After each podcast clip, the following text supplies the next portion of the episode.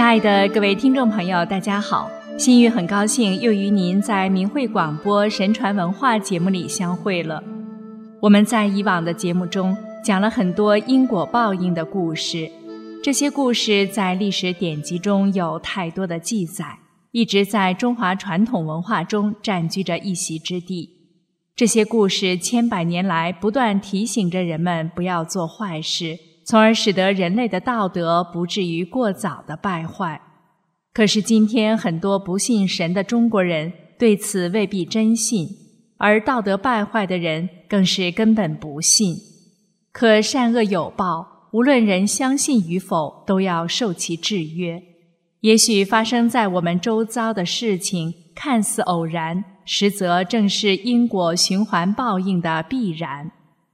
我们反反复复讲述着这类故事，就是为了劝人不要行恶，以免遭受恶报。要早种善因，及时行善，才能得到永远随身受用不尽的福分。而改过迁善，也会使命运转好。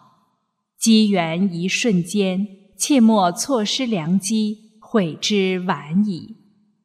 常言道。莫瞒天地，莫瞒人，心不瞒人，祸不侵。须信举头三尺有神明，勿为外物迷失了自己的本性。今天我们还是来举几个《太上感应篇例证》中记载的因果报应的例子。一，昧心取财，遭遣不。昧心取财，指背弃良心取得钱财。过去东郭有一人李永正，本来是做车轮的，但他嫌这个工作太笨重，而且出货又很慢，钱来得不快，所以就改行经营斗壶的生意，就是专门制造那种度量衡的工具，卖给那些生意人。过了一年。有人嘱他做深斗重秤，加倍给他钱。慢慢，他又能做空中接丝之秤，可减斤两；折抵龙梁之斗，可减升勺。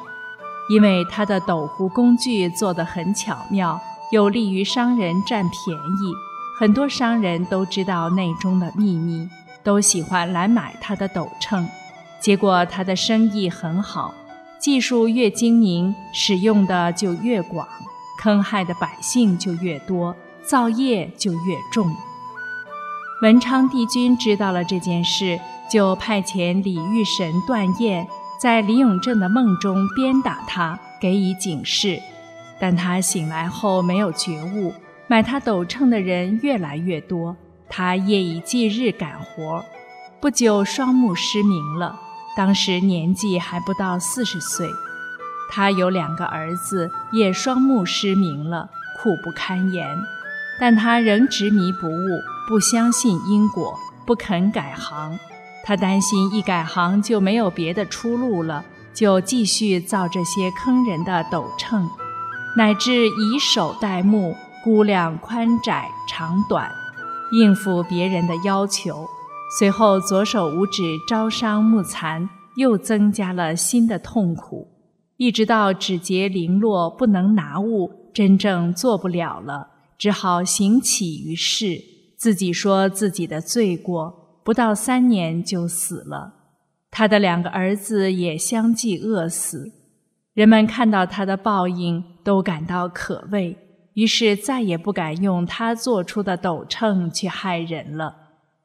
神明在降罚之前，往往先给其通报。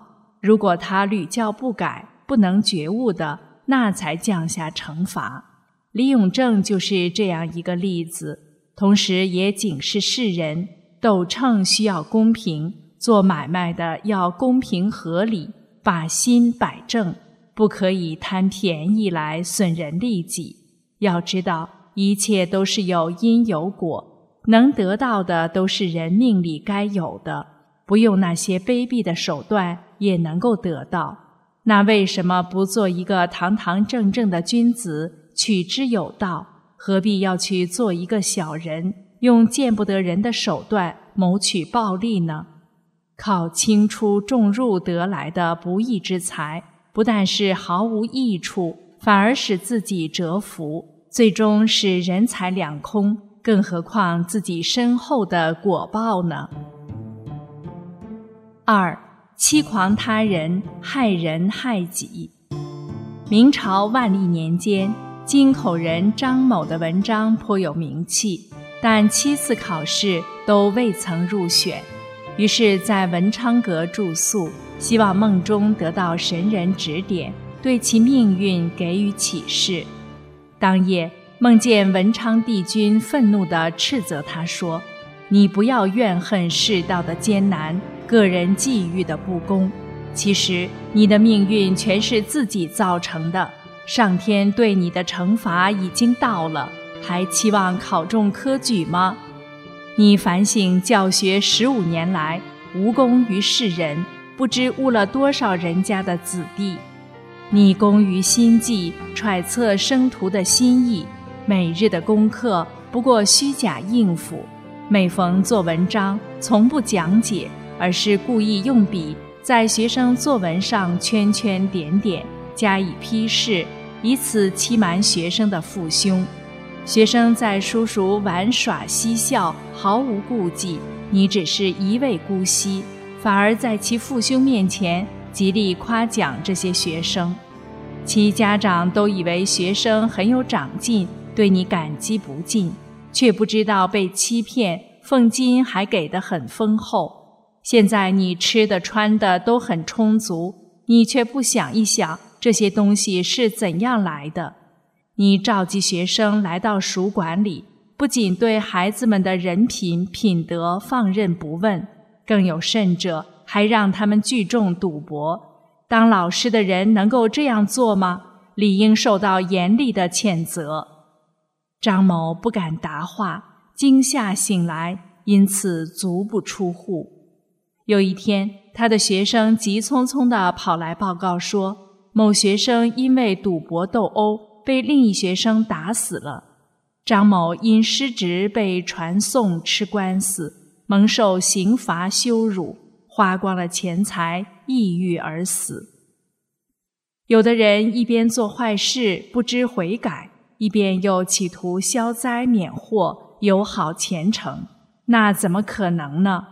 对人来讲，若是他偶然有一两件事做错了，还可以用他其他的善行补偿；但如果不立即改过迁善，造成了明知故犯、有心的干坏事，必为天理所不容，是一定要承担后果的。其命运可谓自作自受。三，枉害无辜，削减福寿。明朝隆庆年间，湖北荆州掌管御送的推官魏建去夷陵断一桩人命案。有个叫徐少卿的人，为人正直，平日敬信神佛，很虔诚。忽然一天夜里，徐少卿梦见文昌帝君对他说：“明天有一个姓魏的推官要从这里经过，这个人今后前程远大，不久将要到吏部做官，你可以先结识他。”第二天天还没亮，徐少卿就出去打听，得知魏建果然来了，于是急忙穿戴好衣冠前去拜见，表现得非常恭敬诚恳。魏建离去几天以后，徐少卿夜里又做了个梦，梦见文昌帝君对他说：“可惜呀，因为这个魏建推官滥用职权，受贿四百金，使无辜者含冤而死，因此上帝已取消了他今后的一切官位作为惩罚，他的寿命也不会长了。”于是徐少卿就暗地里关注着这件事。果然，不久魏建就因母亲去世回家，后被派遣到济南补官，升为户部主事职。一年后死于京城，家中也日渐衰落了。由此可见，举头三尺高，一定有神明在监察着人的行为，而不善之人那种欺骗掩饰的恶行被神明所察见。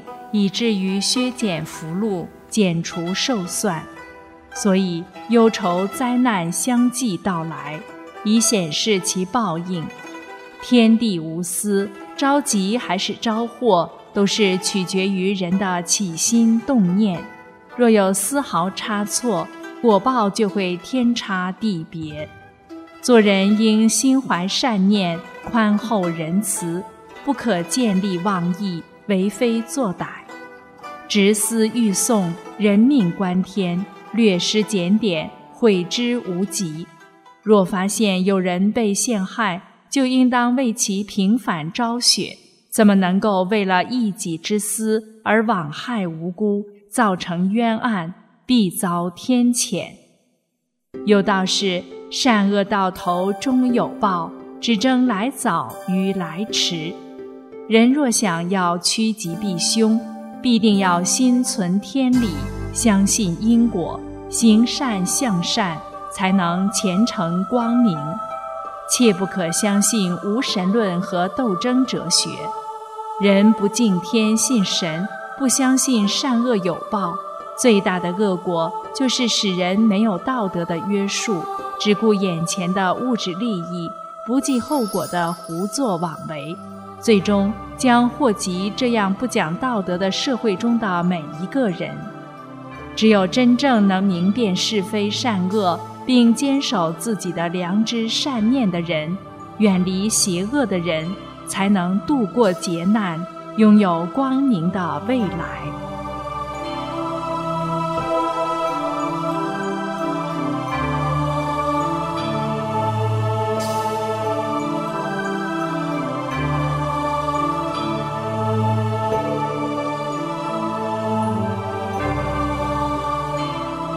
好，今天的节目时间又到了，心语感谢您的收听，我们下次节目再见。